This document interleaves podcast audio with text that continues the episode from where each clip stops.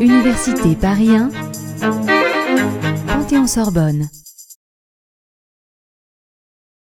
Le nœud en 8.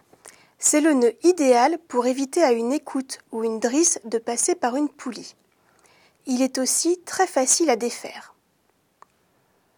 Pour commencer, faire une boucle. Puis, passer le brin libre, qu'on appelle aussi le courant, sous le brin fixe qu'on appelle le dormant. Faire passer le courant à travers la boucle formée. Tirer sur les deux extrémités du bout pour serrer le nœud. Le nœud en 8 est un nœud d'arrêt qui évite qu'un bout ne s'échappe. Et même très serré, il est facile à défaire. On apprend aussi aux enfants à faire le nœud en 8 tout simplement en dessinant un 8.